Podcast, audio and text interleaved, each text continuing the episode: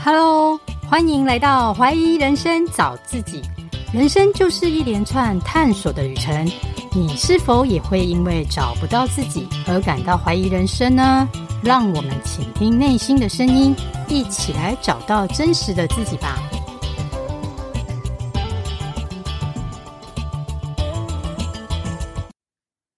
大家好，我是 Carol，今天要介绍的来宾是冯崇宇老师。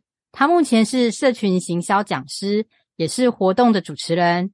另外，他也是茶里相逢品牌的创办人，经营有关茶叶的甜点，例如蛋黄酥、茶冻等，是竹东知名的伴手礼哦。那我们就先来欢迎冯崇宇老师。老师您好，Hello，Carol，你好，你好，你好。今天很荣幸能邀请到你。那先请您自我介绍一下，让大家更了解老师。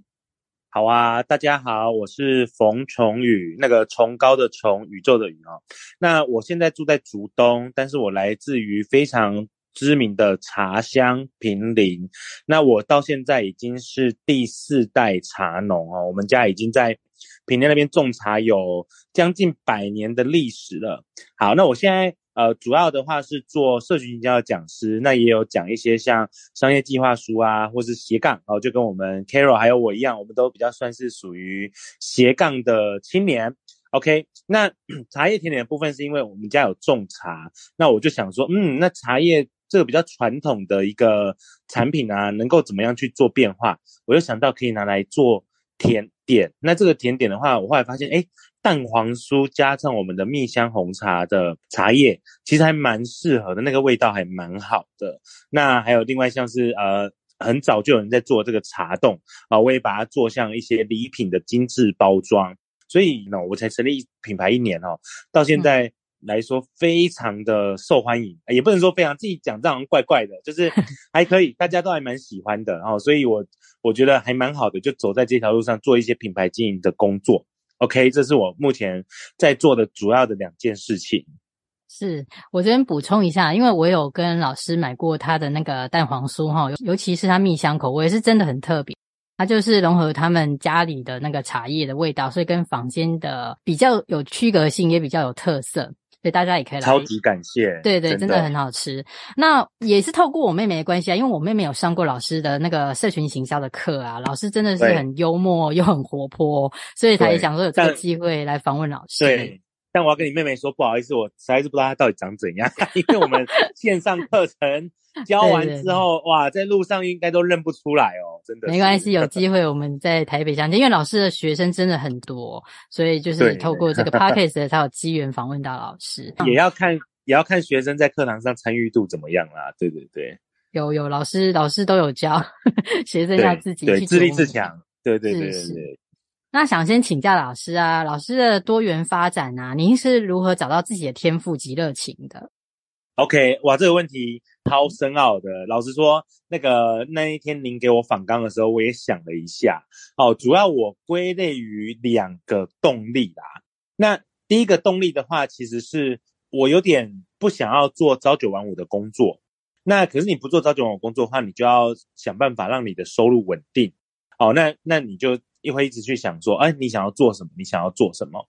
那。这部分的话，我后来发现哦，说话类型的工作蛮适合我的，就是只要跟说话有关系的，譬如说像是主持啊、讲师啊，甚至我在做这个品牌卖蛋黄酥，其实我很常去参加市集哦，我几乎每个礼拜的周末都会出现在呃各大市集啊，台北啊、新竹啊都会有。那这部分我可以直接接触到我的客户，那我觉得很开心，因为。认识很多人，让我的心情是会保持一个很正向、很愉悦的。哦，这是第一个。那第二个的话，我认为是对于自我的实现，就是说，呃，讲一个直接一点的，其实我在我从小时候我一直都是成绩比较好的那一种类型的，包括求学的路上也都很顺利。可是，一直到了进了职场之后，我发现哇，在职场上好像真的不是用学历。来证明自己，好，包括我后来去念了清华大学 MBA，我发现，哎，对啊，其实硕士学历或者怎么样，它到现在只是一个你的其中一个身份。那你要怎么样让自己获得更多的成就。其实我后来发现，就是你必须要有先多方尝试，然后慢慢去聚焦。我们去聚焦说几个重要的事情。我以前做的工作更多，诶，就是我还做过呃仓储货运的那个经理啊，然后还做过那个。家教老师啊，然后后来才发现说，哦，原来这个是我比较喜欢的，所以我后来主轴就就集中在这两块，哦，也算是对自我的一个期许跟实现这样子。嗯哼哼哼，那老师还蛮了解自己，就是很快的就发现自己的天赋就是跟说有关系。有很多人是一直寻寻觅觅都找不到自己的天赋，诶，所以我觉得老师这这点还蛮了解自己的。对，如果有同学想要。多了解的话，哎，我可以打广告吗？可以，可以，我就是让你打广告。好 好好，其实我我有一个粉专呐、啊，叫做呃老冯社群行销讲师。好、哦，各位各位可以那个找找看，那或是我事后再提供给 Carol 哈。是。那这个部分的话哈，其实我都会在上面讲。我有一个工具，我在上课的时候会讲。那个工具叫做职业组合包。嗯就是你透过你现在的职业，或者说你想做的事情，你可以去分析你的不同的技能，包括是可以培养的，或是已经有的哦，这两种都可以。那你可以应用这个职业组合包的这个技能啊，就像是我们做那个呃，就是做那个科技树，就是你会分支很多下去，然后你就会找到说，哎，你想要做哪一件事情，或者说你有天赋，你有能力做哪件事情。哦，这个工具的话。呃，可以在我的那个粉砖上面找到。是是，所以还是有一些系统化的工具来协助大家，就是的。对对对，嗯哼哼。那想再请教老师啊，就是讲师的题材很多种嘛，那您怎么会以社群行销为主题来做发想？OK，哇，这个就很有趣了哈。嗯、两年前呢、啊，我到一个呃文化大学的一个进修推广部去上一门叫做。劳动部有补助的课程叫做群众募资，那那时候我我一开始其实对群众募资没有太大的想法，就想说去上上看，诶，发现很有趣，因为群众募资它是卖你的梦想哦，卖你的 idea 给给那个支持你的人，那这个支持你的人的话，他其实他也是纯粹就是 donate 你，那到时候如果你产品做得出来，可以寄给他齁。那他当然是最好。嗯、那也有遇到那种产品做不出来的。那我想想看，哇，你要卖梦想这件事情，就好像我们在讲讲那个，你有梦想吗？哈，那种呃传统的那种就是直销什么的。哦，其实其实现在已经变成说，像是呃，我要怎么样去把我的梦想哦塑造成让大家哦可以买单的东西。所以我们就讲到一个东西叫自媒体。好，现在因为网络很发达嘛，所以自媒体的这个概念啊，其实已经在呃我们。全部的人身上都有一个雏形的，任何人都可以随时随地的 po 文，哦，写文章或是拍照上传，哦，不像以前我们呃可能只有报纸啊、杂志啊这么单一的那种管道，就是你要投稿还要审核，哦，所以自媒体在现在这个概念非常的重要。那讲到自媒体的话，我们就会提到一个自媒体行销。那自媒体行销你不外乎就是你要有一个社群。你要养你自己的粉丝，就像 Carol 做这个节目哈，你也是要培养一群自己的粉丝，然后来创造流量。那其实这也跟我的个性还蛮符合的，而且再加上我从那个脸书引进来台湾啊，然后包括 IG 啊什么的，我还算蛮认真经营的啊，就是讲直接点就有点宅。哦，这个宅呃应该是说。呃，有点网络中毒，就是我随时随地几乎都挂在脸书上面，哦，然后我回讯息速度啊什么的都很快，然后后来慢慢的抓到，就是说，哎，我的脸书好友人数已经快到极限了，哦，已经四千多个了，嗯、对，那我慢慢觉得，哦，哦，那这样子，原来这个可以拿来教学呢，呃，其实这也是蛮重要的一个环节，就是你要怎么去经营你的社群这件事情，所以我才把社群。列入到我讲师的主要的题材，那慢慢的发展很多跟社群行销有关系的一些技能，诶，就好巧不巧，这些技能都可以帮助现代人在求职上面哦做使用。嗯嗯嗯，哇，那老师真的很很有洞见呢。我觉得现在啊，才能如果要被看见，真的是必须透过自媒体。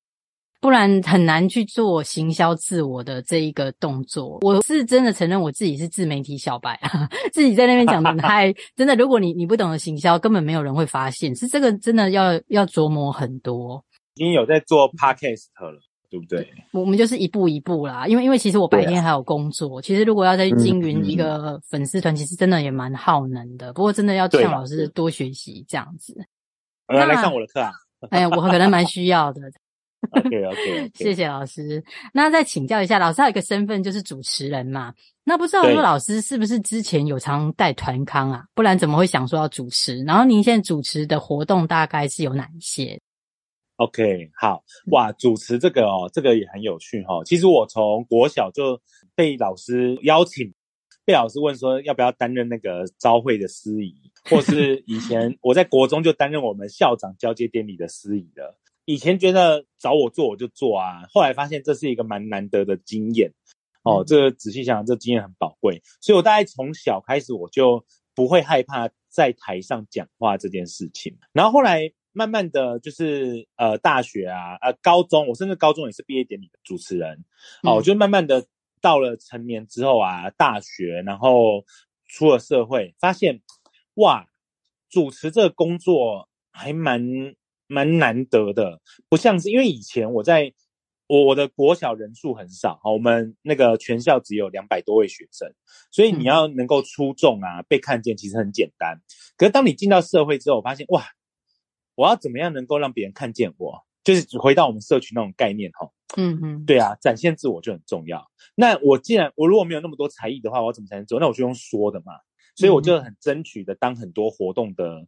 主持人，包括从公司开始，我在雅马哈音乐股份有限公司上班的时候啊，嗯、那时候公司办的尾牙活动，我就直接自告奋勇说我要做主持。这个大概没有人可以这样子吧？大部分员工参加尾牙都是想要吃饭就好了，对。然后我们在那个二零一四年的时候举办了一场千人的那个管乐哦大合奏，是在师大体育馆。那时候我们我们部门也没有想说要请专业主持人啊，就问说，哎，那冯春雨你要不要顺便做主持？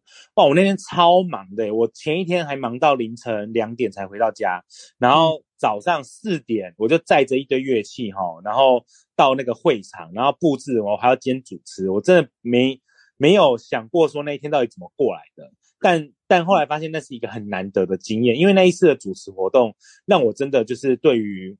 整个主持的面向哦，有深刻的了解，有深刻的了解，嗯、所以那时候奠定的说，就是我开始想要呃走主持的这一条路。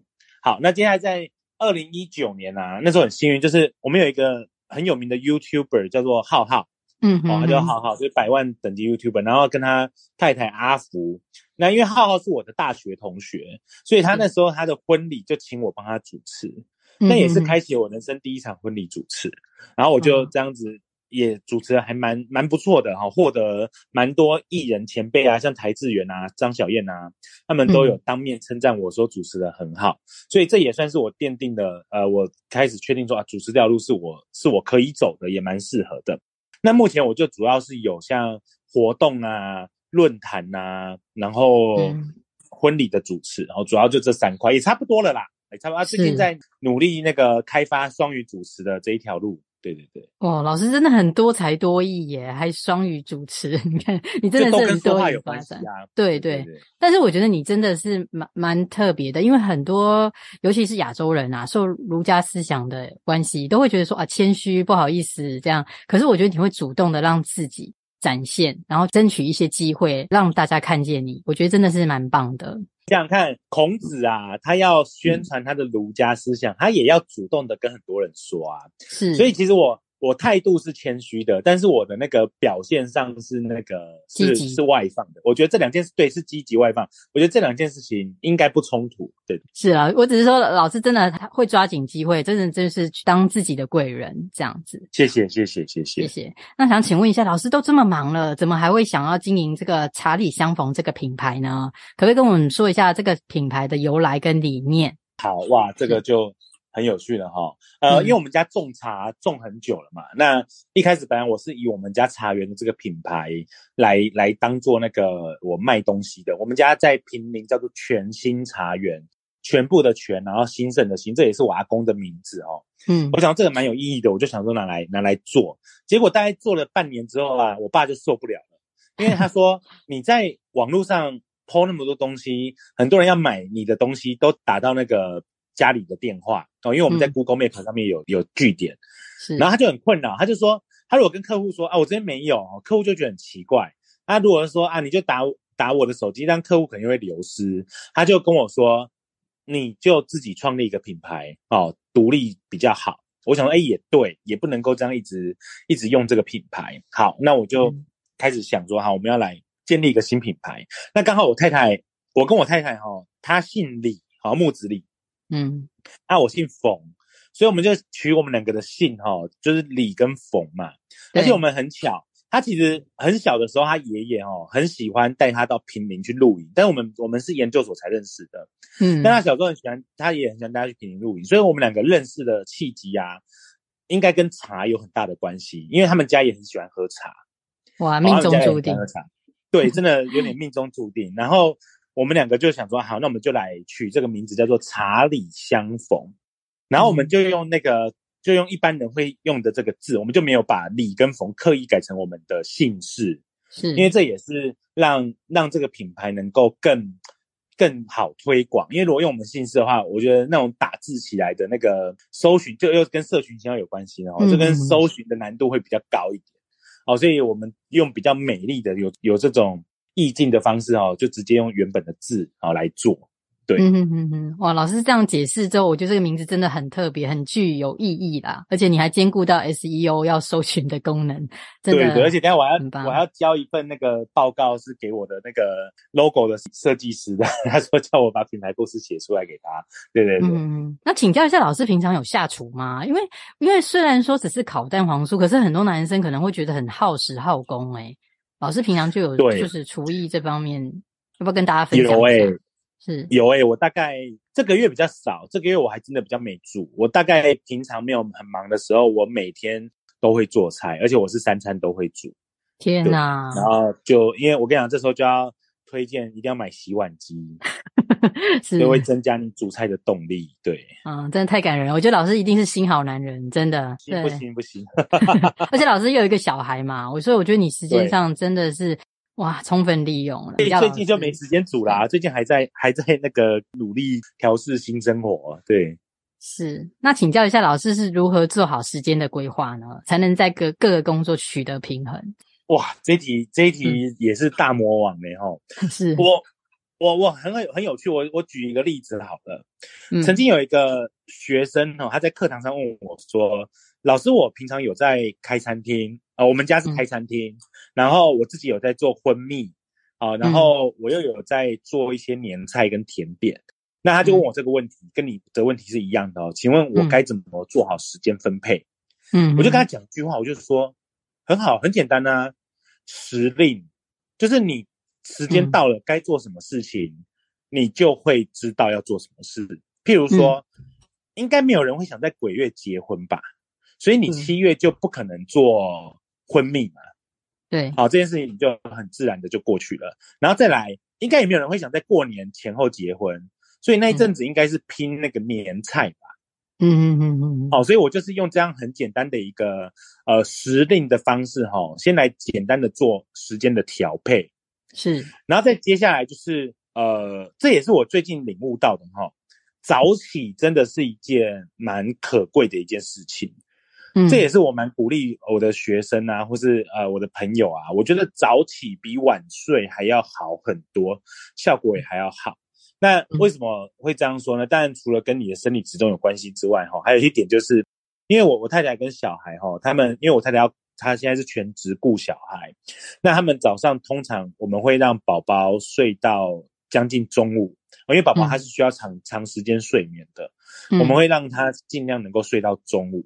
然后，因为他下午几乎都不睡觉，所以我们会让他尽量睡到中午。所以代表说，我在中午以前是我个人的时间，嗯哼，所以我都会尽量把呃需要花脑力的事情，包括想教材啊、写文案啊，或是 Po 文啊这些东西，甚至像现在网络课程，我都尽量排在早上，嗯，因为因为这样子是我状态最好的时候，嗯哼，然后我又有时间可以全心全意做这件事情，是对。所以我觉得跟时令有很大的关系。好，那如果是再讲一个，就是煮饭。好，我们刚好提到煮饭这件事情。嗯、对，哇，这个就要感谢我的月嫂了。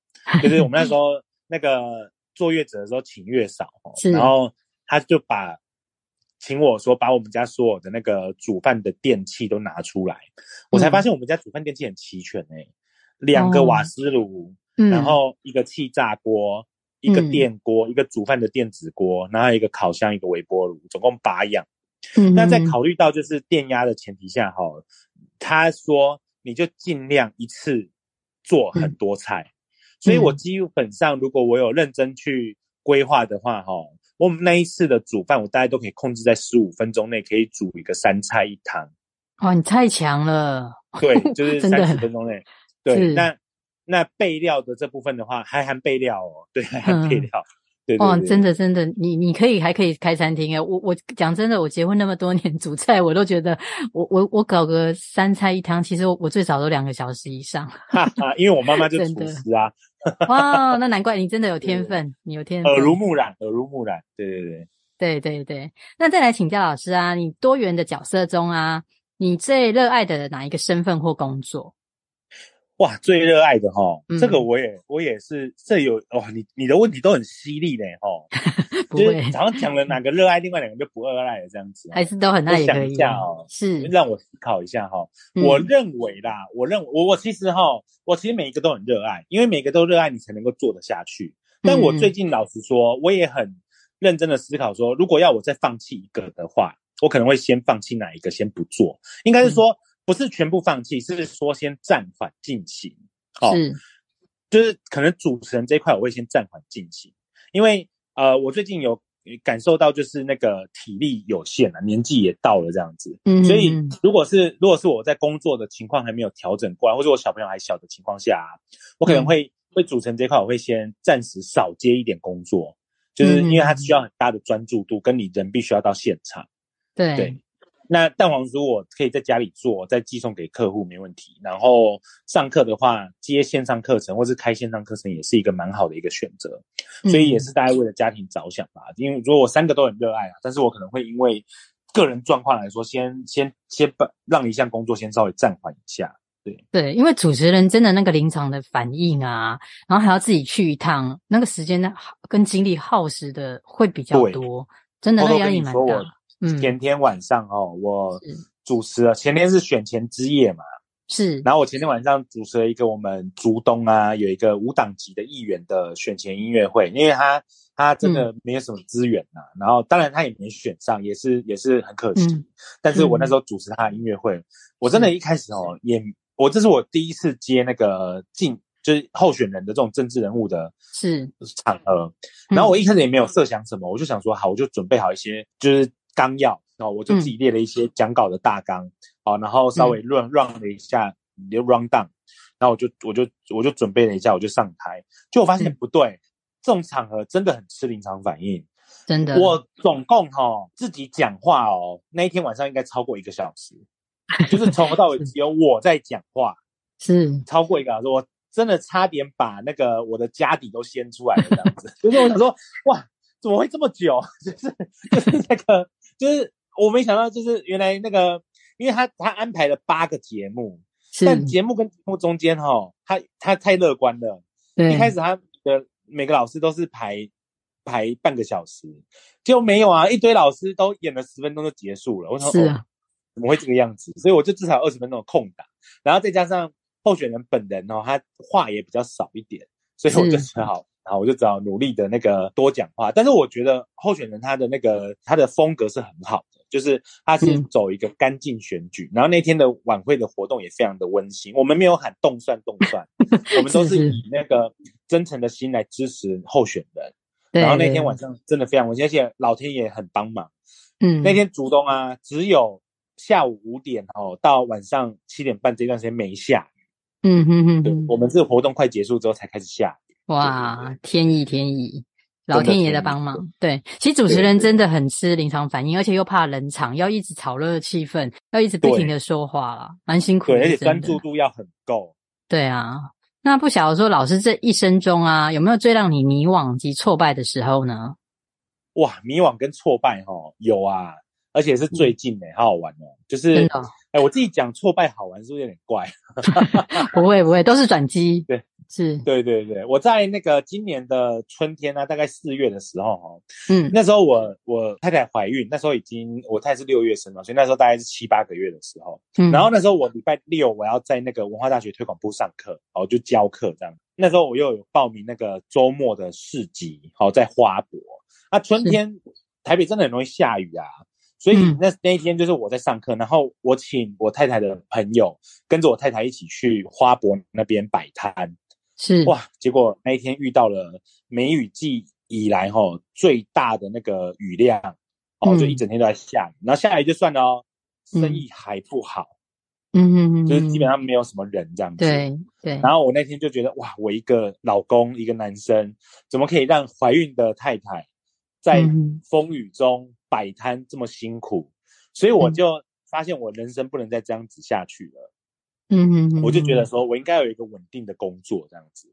嗯，哦，然后我那时候真的也没有想得很清楚，就是我竟然就开始在隔周的那个礼拜一啊，我就开始狂丢履历，哦，就是 到处去面试这样子。那当然都是面试一些业务型的工作，因为这样时间可能会比较弹性一点。嗯，然后也顺顺利的被几家公司 hire 了，然后开的条件也都还可以，但我后来就是都拒绝了。当然，除了跟我那个讲师的工作有新的计划之外，还有一个就是我发现啊，我跟我太太现在都是比较希望就是能够跟家人多一点相处的时间，因为现在传统业务型的工作，它还是会占用很多的时间，嗯，尤其是像那时候我是有去，因为我是本身是经济系毕业的，然后我也在银行工作过，所以我有去面试一家金融租赁公司，嗯，那那一家公司的主管跟我说。你不可能准时下班呐、啊，因为你去访访客完之后，你还要回公司写访谈报告。我想说，访谈报告不能够在家里写嘛？他说不行，你要写完才能下班。是，我想说，哇，怎么这么传统？现在不是都已经远距办公很流行了吗？这样子，我想说哇，那我当然不是我要的、啊。当然那时候可能我也没找到真的，我相信一定有这样类型的工作，但我那时候可能就没有找到，没有那个缘分。好，是，然后我就说好，那上班真的不适合我，所以我从那时候开始，我就很努力的。疯狂的去接单呐、啊，哦，接案子啊，哎呀，那时候就是那个挫折，让我有一个这么样的一个转变啊，哦，所以才慢慢的就是这一年下来，从那时候开始，这一年下来都还蛮稳定。嗯哼哼哼，不过老师真的都很以家里为重诶，我觉得你只是时机还未到，你到最后一定会找到一个非常适合你又很弹性的工作。我觉得你会找到你的折中点。啊、我觉得 目前的状态蛮好的，因为目前的状态像。呃，我自己有一间工作室是做蛋黄酥嘛，所以我在那边做蛋黄酥，然后那个我太太跟小孩可以在旁边玩，是、哦，可以在旁边顾小孩在旁边玩。然后像我们如果有去外县市上课啊，只要时间允许，我们就会一起出门，嗯，就是比如刚好我们有休假或者什么的，我们就一起出门这样子。像我我我我女儿跟我们已经去了三次台南上课了，对，所以时间弹性真的也很重要。对呀、啊，对呀、啊，是。那老师想再请问你一下，你有没有做过最对的选择是哪一件事呢？最对的选择哦，就跟我老婆结婚啊！哇，你好甜蜜哦！没有啊，没有，这样是太 over 了，这样子会太闪。会会会，我我已经闪瞎了。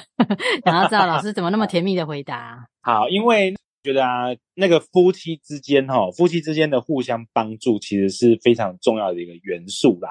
而且我觉得我太太给我的容忍度，我觉得很高，而且她也通常会鼓励我，就是呃，除了工作要努力之外啊，也要顾身体，因为我其实比较胖一点，那她也会就是很照顾我的身体这样子。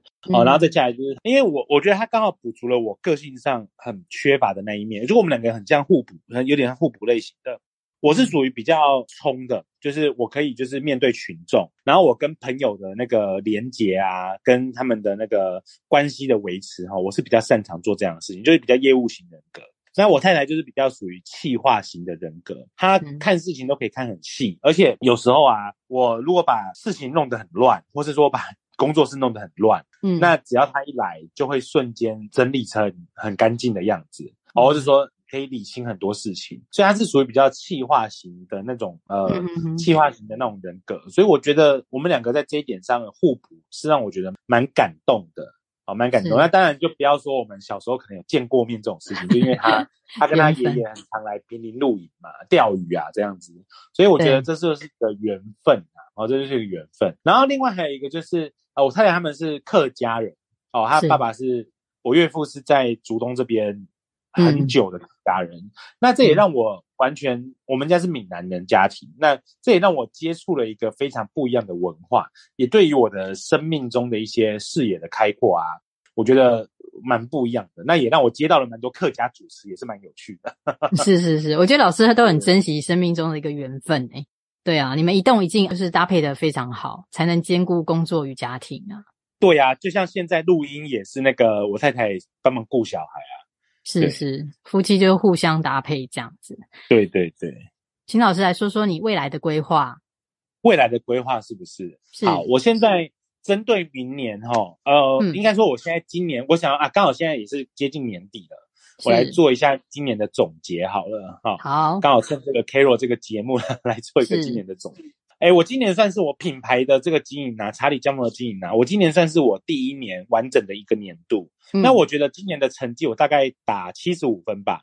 哦，因为我今年的中秋节我接了大概六千多颗的蛋黄酥订单，其实以一个品牌刚出道来说，这算是不少的一个量。是，但是我我今年遇到一个问题，就是呃，我希望我的品牌明年哈、哦、能够走向一个人力稳定，然后我想要把我的商品打进通路。嗯哼，好，打进通路，这是我目前很努力的一件事情。就我只要做品牌就好了。那生产部分，我当然要训练训练好现在的员工，就是能够能够在我不在的情况下，我也不怕我的那个啦，配方给他们知道，就是在我不在的情况下，他们能够就是完整的走完全部的生产流程。那通路的部分，当然就很积极的。要洽谈，就是像农会啊，或是超商这、嗯、这类型，或是一些短期的这种短期的这种促销的这种通路，可是是是可以一直不断的有这个这个活动的。哦，目前是我是希望品牌可以这样做。好，然后再来就是统一我的品牌的视觉化，然后就是所有的对外的 logo 啊什么的。哦，这是我品牌要努力的事情，因为我对我自己的产品很有信心。好，也目前吃过的朋友，像 Carol 您都对我们的产品赞誉有加。而且我们的用料啊什么的都是很扎实的。那这部分的话，剩下就是要来做品牌跟那个通路的努力。那如果是以讲师这一块吼，我对我自己的期许啊跟规划是，我想要就是呃企业类型的课程能够接更多。所以如果有在听我们节目的人资啊什么的哈，请不要吝啬哦，就是那个可以跟我们多做联系这样子哈，马上自己打广告。就是企业类，因为因为这样子的话，才可以在这个路上可以再开拓更多的那个课程，然后再来，我明年想要录线上课程，嗯嗯嗯，好，想要更增加来上我的课的学员啊，有更多进阶的选择，或是说有其他那种呃更多元化的一些，像比如说我的社群营销课有写作课，然后有呃企划书的课程，那我想要让他们能够更进阶的去学习更多的东西，就可以上我的网络课程。是对，那这也是让自己创造一个被动收入吧。我觉得有一个网络课程在运作。好，这是那个讲师这一块。那主持人这一块呢？嗯、虽然我刚刚跟大家说，如果时间不允许，我会先以主持人这一块先放掉为。但是我也是希望我主持人这一块哈，能够朝向一个专业的双语主持，是，甚至是三声道或四声道，就是闽南语、客语，然后中文跟那个英文，哦，这四种语言，我希望都能够切换自如。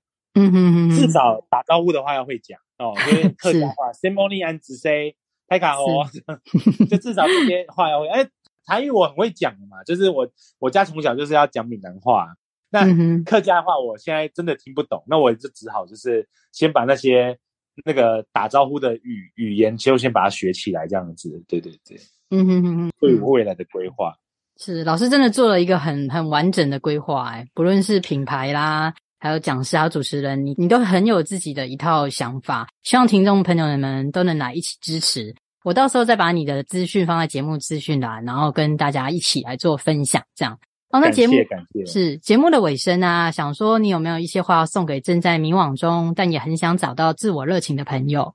好，那我想要送大家，呃，不知道大家有没有看过《原子习惯》这本书，它里面有提过一个很、嗯、那个大文豪伏尔泰哦，他讲过的一句话叫做。至善者善之敌。那我自己看完这本书之后，我对这句话非常有印象，就是你如果什么事情都要求要完美的话，但你就永远都做不了事情。所以啊，各位如果在迷惘啊，或是还没有找到热情啊，或是人生还没找到方向啊，我认为你就是要开始多方尝试，好、就是是就是不要担心说你今天会不会因为频繁换工作让你履历履历表不好看。我可以跟各位说过，嗯、出社会这十年哦，不包含我后面自己创业做这些事情啊，我至少换了五次工。但是我可以跟大家说，每一个工作我都是完成了一个很惊人的专案，然后跟那个拿得出嘴的东西这样子。是，所以这是我对自己的一个期许。好，在就是像跟一开始跟 Carol 说，我在找寻我自己的至善者善之敌哈。我非常鼓励各位，就是开始就是先去做啊，嗯，失败了再说，好再换这样子。对，行动是最重要的。对，没错，是是是。那真的很感谢老师今天抽空来受访啊。那也祝老师是事事顺心喽。对、嗯，这个是希望大家一起来支持老师。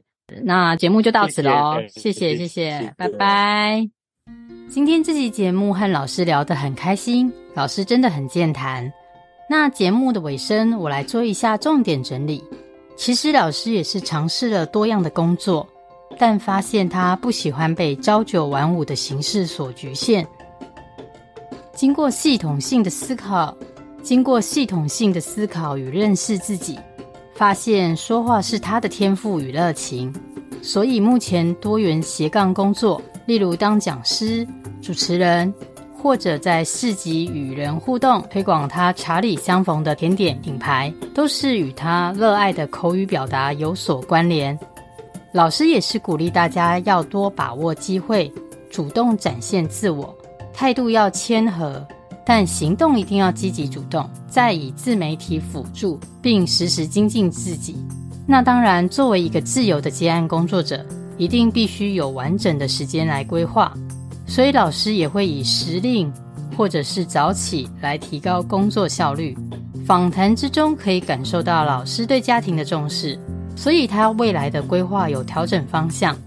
首先，他希望能全心全意地推广查理相逢品牌的行销，并打进通路，而生产就交由专人处理。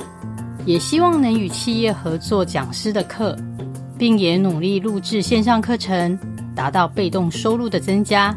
而主持方面，老师不但可以双语，甚至多到四种语言哦，闽南语、客家话、国语、英文都可以同时进行主持。实在非常多才多艺啊！